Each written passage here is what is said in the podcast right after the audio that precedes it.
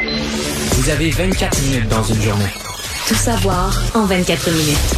Pour s'informer et comprendre en 24 minutes, ici Mario Dumont, en compagnie de Vincent Dessureau, des studios de Cube Radio, la station d'affaires publique de Québecor. Voici Tout savoir en 24 minutes. Tout savoir en 24 minutes.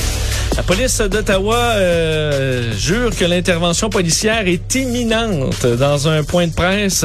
Euh, bon, dans les toutes dernières minutes, le moment où on enregistre cette, euh, ce, ce bulletin de nouvelles. de ça, tu as couvert beaucoup de manifestations. Il me semble que d'habitude, là, les médias n'ont pas le temps de finir notre phrase que les, quand des policiers, tu sens que c'est fini le party, que répéter pendant des jours et des jours, que nous, on répète, là, ah, là c'est fini. Ah, Là, Ben, là, c'est fini, c'est fini, c'est fini. plusieurs- J'ai même vécu cet été pendant les euh, les, les séries de, de hockey là, euh, au centre-ville de Montréal. Les policiers ont dit sur des porte-voix manifestation illégale, tout le monde à la maison. Cinq minutes après, il y avait du gaz lacrymogène euh, après trois feux d'artifice. là. Donc c'est euh, je, je l'ai vécu là cet été. Euh, il n'y a pas eu de cas. Ben, il y a eu un peu, écoute, euh, Marginalement. moi quelques feux d'artifice là. Euh, et bon manifestation étudiante. D'accord là, c'est le, le principe est simple. Porte-voix, c'est une manifestation illégale. C'est d'ailleurs après ça que tu sais, on avait demandé aux étudiants de donner leur parcours. là. Et là, quand ils donnaient pas leur parcours, prenaient un, un coin de rue qui était pas le- celui qui était prévu. On disait manifestation illégale. Fini. Et quelques minutes après, ben la police anti-émeute entrait euh, dans, dans le tas. Donc euh, de voir euh, tout ça sur des semaines, euh, j'ai pas vu ça souvent parce que le chef par intérim de la police d'Ottawa, Steve Bell, tantôt euh, a expliqué que on allait resserrer le bon la- euh, le périmètre. euh, qu'on demandait aux gens de sortir et que on se préparait à intervenir. Mais moi, je m'attendais aujourd'hui, Mario, à une intervention, pas un point de presse Moi, après. sincèrement, je pensais me lever ce matin. Je me disais, là, là, hier soir, il y avait quand même, il y avait, hier soir, il y avait laissé un papier, là, dans les pare-brises, ça. Quitter immédiatement. Ce mot-là, aux dernières nouvelles, il voulait dire quelque chose, là. Immédiatement. Je me disais, ils vont frapper la 4-5 heures. Je pensais me lever un matin, 5h25, checker mon sel, puis hop, c'est parti. Ils ont commencé. suivre ça en direct le matin. Ben ouais. Euh, non, pas du tout. D'ailleurs, euh, bon, sur, le terrain, malgré plusieurs signes d'intervention policière, euh, les manifestants ne se bronchent pas. On a vu même aujourd'hui des installations euh, de jeux gonflables. Les gens dans les entrevues euh, euh, disaient qu'ils voulaient rester. Les klaxons ont recommencé à sonner aussi à partir de 13 heures cet après-midi, malgré une injonction qui les interdit. Il en avait encore des coups de klaxon, mais ça avait beaucoup diminué depuis euh, l'injonction. Euh, et là, euh, bon, on a vu un camion quitter tantôt. En même temps, écoute, il y a des gens qui doivent quitter pour plein d'autres raisons. Là. Euh, et euh, on, certains manifestants disaient qu'ils allaient avoir des renforts dans les prochaines heures. Euh, D'ailleurs, une des responsables, Tamara Litch, là, dont on a beaucoup entendu parler, qui est une des organisatrices, peut-être celle dont on, dont on a le plus parlé, a fait un, Mais une c'était occupé, vidéo entre en- autres, là, du, du- de l'argent, du Ouais, le GoFundMe. GoFundMe recueillant des millions de dollars. Tamara Litch a fait une vidéo aujourd'hui. Je vais entendre un court extrait, là, c'est en anglais. Elle parle d'une expérience incroyable et qu'elle est prête à aller en prison et s'attend même à aller en prison. Well, I think it's inevitable at this point. But uh, I'll probably be going somewhere tomorrow where I'll be getting three square meals a day, and that's okay. I um, I'm okay with that, and I want you to know that I'm not afraid. Bon, on aurait dit Je, qu'elle je- ira... mais je, je- je- oh, je m'interroge quand même parce qu'il y a vraiment deux possibilités. D'abord, dans une mobilisation comme ça, les gens oublient le réel. Ils se motivent entre eux, ils s'encouragent. C'est très mène une galvanisant, bataille, ce genre de bien dit galvanisant. Et t'en oublies de dire, OK, mais là, c'est pas vrai, ça, là, tu comprends? Ça dure un temps, ça va durer une semaine, deux semaines, trois semaines, mais je vis dans une société, il y a des règles, il y a des lois. À un moment donné, le boomerang va revenir, la loi va s'appliquer, puis, puis là, tu l'oublies. Puis là, quand ça revient, puis là, tu te dis, ben là, moi, je sais pas, je connais pas sa vie, cette femme-là, mais j'ai des enfants, je pourrais plus les faire vivre, j'aurais plus de... C'est comme si tu prends, tu prends conscience trop tard des conséquences de tes gestes, des vraies conséquences de tes gestes. Possibilité B, c'est du gros théâtre pour jouer les martyrs. Parce que ces mouvements-là sont aussi très forts à se créer des martyrs, les mouvements extrémistes de toutes sortes, euh, parce que ça motive les autres de dire on va se battre pour elle, puis on va se remobiliser, puis on va donner de l'argent, parce que là dans ces dans ces ces, euh, ces manifestations-là, l'argent est au cœur de tout là, c'est des systèmes pour recueillir des dons. Donc des martyrs ont, ont une valeur de symbole, là, avec un peu aussi pleurer sur, euh, dire, Ah, moi je suis prêt à aller en prison pour la cause, puis tout ça. tu sais. Ouais, parce qu'elle disait, euh, vous l'avez entendu, j'irai probablement quelque part où je prendrai trois repas par jour et ça me convient. euh, donc disant qu'elle est, euh, qu'elle est prête à ça. Euh, on, va, on, va, on va le surveiller. On est toujours en attente, d'ailleurs, dans les prochaines minutes, on devrait le savoir, euh, de cette injonction, là, juste à côté, euh, à Gatineau, où les Farfadets, là, donc un groupe euh, anti-mesure qui campe depuis trois semaines à place des festivals, un stationnement là, sur euh, au- au- aux abords du pont du Portage, euh, où l'entreprise qui leur avait loué le terrain, la gestion Windmill, affirme que veut, souhaite maintenant le, le départ. A eu audience virtuelle cet après-midi. On attend sous peu des euh, donc une décision à savoir si on va les déplacer ou pas. D'ailleurs, euh, les services là, euh, bon, ont eu les euh, de l'appui de leurs collègues du, Québec, la sûreté du Québec a été euh, appelée en renfort à Ottawa. D'ailleurs, on dit, là, selon nos informations, il y aurait plus de policiers de la sûreté du Québec à Ottawa en fin de semaine que à Québec où il y aura une manifestation. Alors on s'entend Ouais. que les forces euh, de la sûreté du Québec seront euh, euh, fortement utilisées en fin de semaine puisqu'ils doivent se diviser entre l'Ontario et euh, le Québec. Euh, bon, il y a ce qui se passe sur le terrain là-bas. Il y a aussi du côté politique où ça brasse aujourd'hui parce que on entamait ce matin le débat sur la loi sur les mesures d'urgence. long débat. Long débat parce que le débat doit être ininterrompu euh, jusqu'à ce qu'il y ait un vote. C'est-à-dire qu'on peut pas arriver avec d'autres sujets à l'ordre du jour. On doit aller au bout de ce ça inclut débat la fin de semaine. Ça inclut la fin de semaine. Alors là, ça débat. Samedi, dimanche, et on votera lundi soir. On votera lundi euh, là-dessus. On sait déjà à peu près l'issue du vote. là, là. on- ben, ben oui et non. On va voter quoi lundi soir à 8? Mettons que l'opération policière, là, il parte après-midi, à soir, demain, mettons demain matin, Ouais. puis ça fonctionne. Que les policiers font comme au pont ambassadeur, là, en 24 heures. Tout est terminé. À Québec, est- ça a bien été. Là, t'arrives, t'arrives lundi matin, tout est déblayé partout. Est-ce que tu votes là? Jack Metzing a dit tantôt que si c'était le cas, il était plus sûr qu'il votait pour, là. Ah, C'est un très bon point. Euh, bon, entre jour- ce matin, euh, Justin Trudeau a quand même tenu euh, à défendre euh, sa, sa, sa- bon, sa loi, euh, disant que c'était pour le bien de l'économie, des familles, des travailleurs. Je vais vous faire entendre d'ailleurs, euh, bon, un extrait de Justin Trudeau aujourd'hui euh, dans le débat. Également le bloc. On sait que dans le, je vous fais entendre les deux comptes. là. Le bloc à l'intérieur qui était assez, euh, bon, euh, assez vif euh, pour pour euh, bon critiquer Justin Trudeau là-dessus, et Luc Berton chez les conservateurs. On les écoute. Invoquer la loi sur les mesures d'urgence, ce n'est pas quelque chose qu'on fait à la légère. C'est pas la première option, ni la deuxième, ni même la troisième. C'est une solution de dernier recours. Dans la cour du premier ministre, ici, dans la capitale fédérale, il y a une occupation. Qu'est-ce que le premier ministre a fait? D'abord, il les a traités de rouspéteux. Après, il a mis ça sur le dos de la police. Puis là, il a sorti sa bombe atomique, la loi des mesures d'urgence. Il n'a pas écouté la grogne, la fatigue et les demandes des manifestants, ni des Canadiens. Je sais pas comment le traducteur traduit rouspéteux euh, pour les, euh, les députés une bonne, unilingues euh, c'est anglais. une bonne question. Mais euh, chose, euh, chose certaine, c'est que Justin Trudeau est aidé par le fait qu'il y avait un sondage ce matin là, qui qui donnait quand même un appui important. Les deux tiers des Canadiens sont derrière lui. Avec beau avoir deux partis d'opposition qui sont contre, là.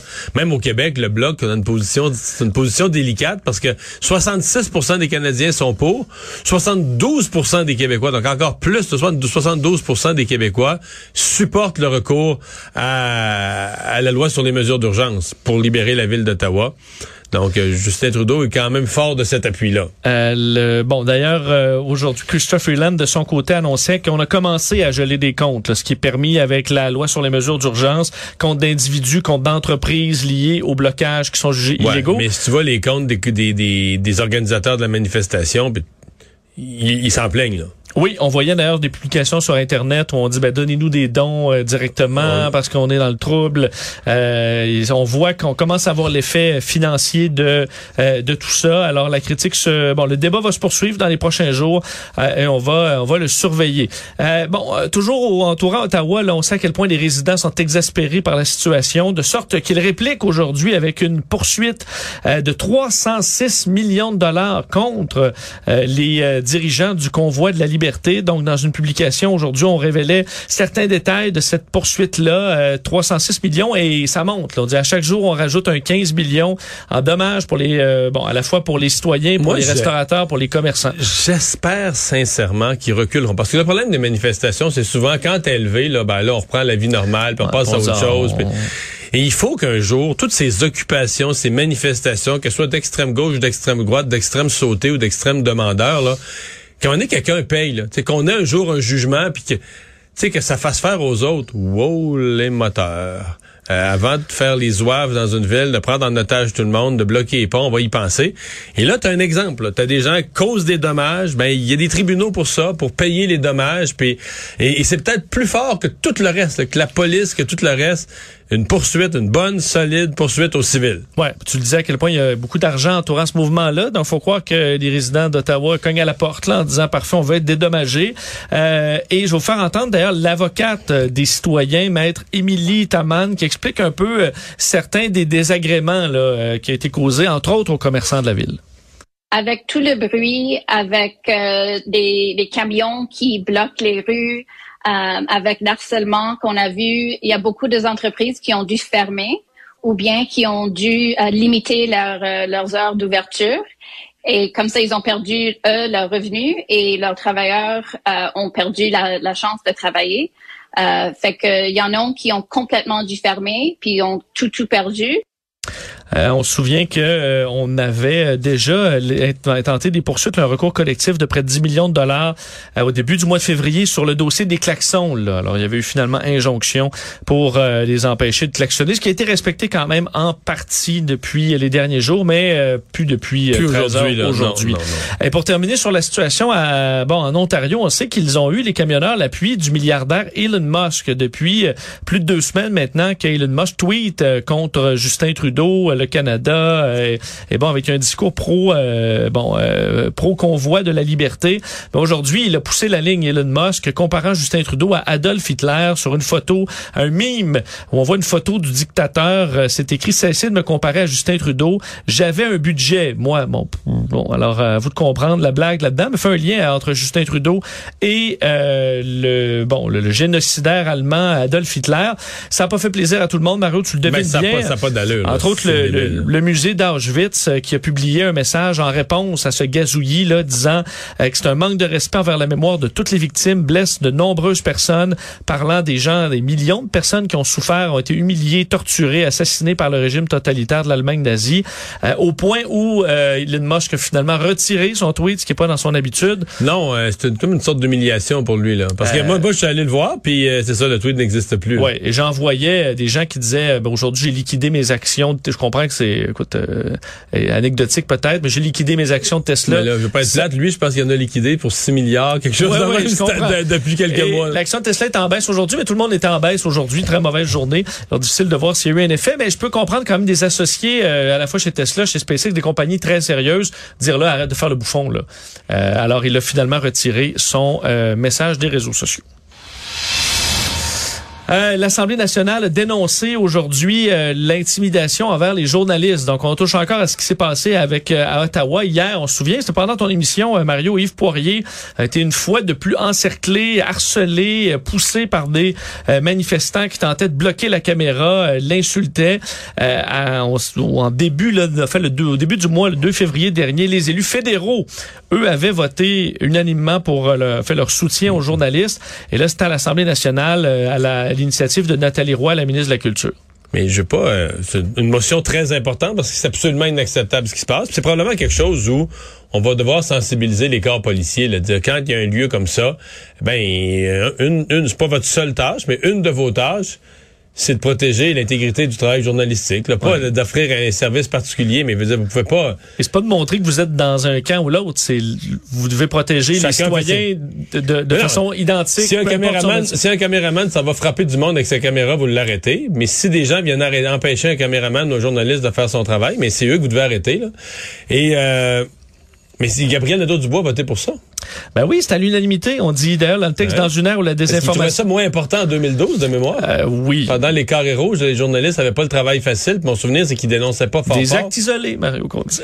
Ah, hein? mon Dieu, que je suis hein? distrait. Mais je te dis, pour encore là, j'en ai vu. Là, Mais les actes isolés, ils dénonçaient pas beaucoup de mémoire. Non, et en termes de pousser, et souvent c'était même plus physique. Je veux pas, je parle à certains journalistes qui ont couvert les deux. Il y a eu des euh, affaires dégueulasses. Il y a même des affaires qui n'ont pas toutes sorti, des affaires dégueulasses qui ont été faites à des journalistes. Je parlais en fin de semaine avec des caméramans qui ont fait les deux. Là. Donc, manifestation anti-mesure, manifestation étudiante. Dit souvent, on se fait insulter beaucoup plus dans, fait, euh, verbalement, mais physiquement, c'était pire pour certains. Là. Je dis pas que c'est le cas pour tout le monde, mais dans les manifestations étudiantes où on se gênait pas pour pousser les caméras. Puis moi, je l'ai vu, j'en ai couvert. Là. Pousser la lentille, pousser les caméras à terre. À certains points, ça devenait euh, dangereux, Dangereux, ouais, de faire ça. leur travail.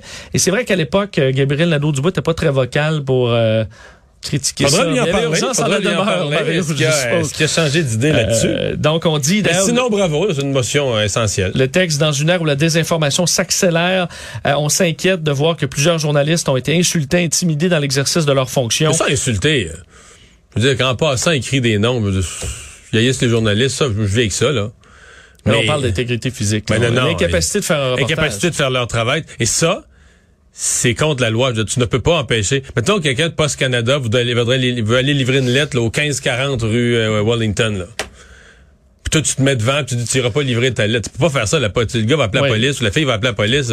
Et au plus fort de la pandémie, c'était vu comme un service essentiel d'informer la population. Donc, c'est, Ouais, mais- on devrait s'assurer qu'ils puissent faire leur Non, ils ont, le travail. droit, ils ont le droit de pas écouter un poste, de pas écouter l'autre, ils n'ont pas le droit de bousculer le monde. Encore aujourd'hui, on voyait des images de Yves Poirier Mais et certains pas, collègues se faire bousculer. ils disent qu'ils craignent de vivre dans une, euh, dans une dictature, mais la, la première affaire que t'enlèves dans une dictature, là, c'est les médias. Première chose.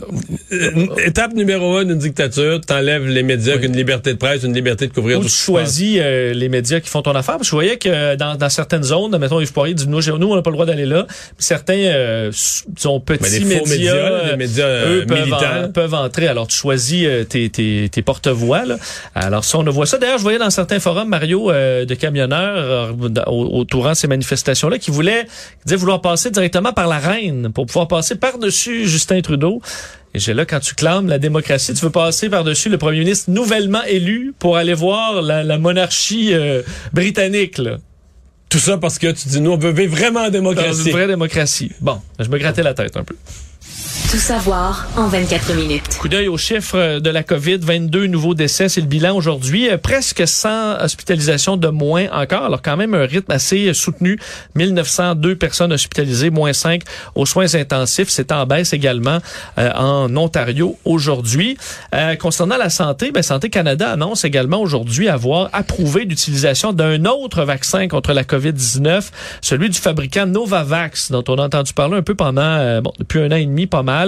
Euh, donc, chez les personnes de 18 ans et plus, il s'appelle maintenant le Nuvaxovid, euh, cinquième vaccin à être approuvé au pays. Il n'y a pas beaucoup de vaccins là, qu'on a appris à appeler par leur nom de vaccin. Là. Non, même que c'est pas le plus compliqué. Enfin, celui de Pfizer ou Moderna, je peux, oublié de te, les, te les nommer. Euh, donc, Nuvaxovid euh, euh, s'ajoute à Pfizer, Moderna, AstraZeneca, Johnson Johnson. Vaccin euh, très efficace selon les études, 90% pour euh, prévenir la COVID symptomatique et 100 pour prévenir les maladies graves. C'est un vaccin aussi un peu différent à base de protéines, donc un vaccin sans ARN messager. On, Ce qui- ouais. on dit pouvoir peut-être convaincre certaines personnes hésitantes. religieuses, entre autres. là. Des personnes qui... Il y a des groupes, puis en fait, il y a des églises au complet où on a convaincu toutes les personnes de ne pas se faire vacciner. Donc, les taux de vaccination sont quasi à zéro. Toute une histoire que dans l'ARN messager, il y aurait eu des cellules souches d'embryons humains, etc., etc., etc., ce qui a été démontré comme étant faux. Mais là, une fois que ça a été dit ou écrit quelque part sur les réseaux sociaux, oublie ça. La théorie du complot est créée, puis tu la, tu l'effaceras plus. Et je sais, je dis ça, puis je suis quasiment gêné de dire ça, là, mais les gens qui sont vraiment des, on va dire des, des, des pratico-pratiques. On veut maxi- va- maxi- euh, maxi- au maximum vacciner des gens, euh, atteindre les plus hauts pourcentages de vaccination imaginables. Ben, on dit, dans ces poches de population-là, où la vaccination est presque nulle, là, pour des raisons religieuses. C'est des églises, en tout cas des petites églises de très près. Mais on pourrait rejoindre ces gens-là, puis ils sont pas nécessairement contre la vaccination. Là. Ils étaient contre le ARN messager, en tout cas, peut-être. Et, Mais euh, moi, je sais pas. là, on dirait que j'ai des doutes. Je me dis que ils, ils vont... Excuse-moi, je, ris, mais ils vont étudier ce vaccin-là aussi, puis ils vont y Ils vont trouver- y trouver des bébites, hein? Bon, ça se peut. Mais dit- regarde, je, vais être de bonne foi. là, tant mieux si ça permet d'hausser la vaccination. Ouais, et, et peut-être aussi, euh, s'il arrive de nouveaux variants, il peut y avoir des vaccins qui, qui résistent plus que d'autres. Alors, c'est bien d'avoir euh, euh, un portefeuille là, Hmm. Parce de que vaccins en- en, différents. en dehors du monde religieux, écoute, ça m'est arrivé là, depuis le début de la pandémie d'avoir entendu des gens là qui ont un très beau métier, qui gagnent bien leur vie, d'honnêtes gens, mais que mettons un secondaire 5, là, professionnel, peu importe. Puis les doigts ARN messager, blablabla. Là, T'es comme, ouais, ok, bon. Parce que moi, je suis pas un scientifique. J'ai fait mes sciences pures au cégep. Je me suis rendu là. J'ai fait quand même plus qu'eux. Ouais. Puis, tu sais, sincèrement, ARN messager, je comprends le, comprends le concept, là. Ben, en fait, Mario, un médecin, un cardiologue comprend pas Ben oui, nécessairement c'est ça, la c'est une messager. sur- C'est une C'est une surspécialisation. sur, sur, spécialisation. Fait que quand quelqu'un qui a jamais étudié même pas les bases de la biologie me dis, il y en a une, ma cousine est infirmière, puis elle me dit que la reine messager, là, c'est, c'est de la merde. Tu fais, ouais, ben, hein, on en a vu ça, là. ma cousine est infirmière, c'est Ah, c'est ça, bon, c'est ça, euh, c'est ça. Bon, bon, Vous bon, dire bon. qu'on le fabriquera également au Canada, enfin à Montréal, euh, éventuellement, le Nuvaxovid. Euh, on avait débloqué de l'argent pour pouvoir produire nos propres vaccins au pays, ce, qu'on- ce qui avait été un gros problème pendant la pandémie. Donc, jusqu'à 24 millions de doses éventuellement seront produites au pays. Et Mario, euh, Je la retiens, celle-là, c'est vrai.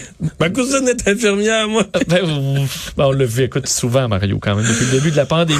Euh. D'ailleurs, une, une chose qui amènerait des gens à se faire vacciner, Mario, en plus grand nombre, c'est quoi?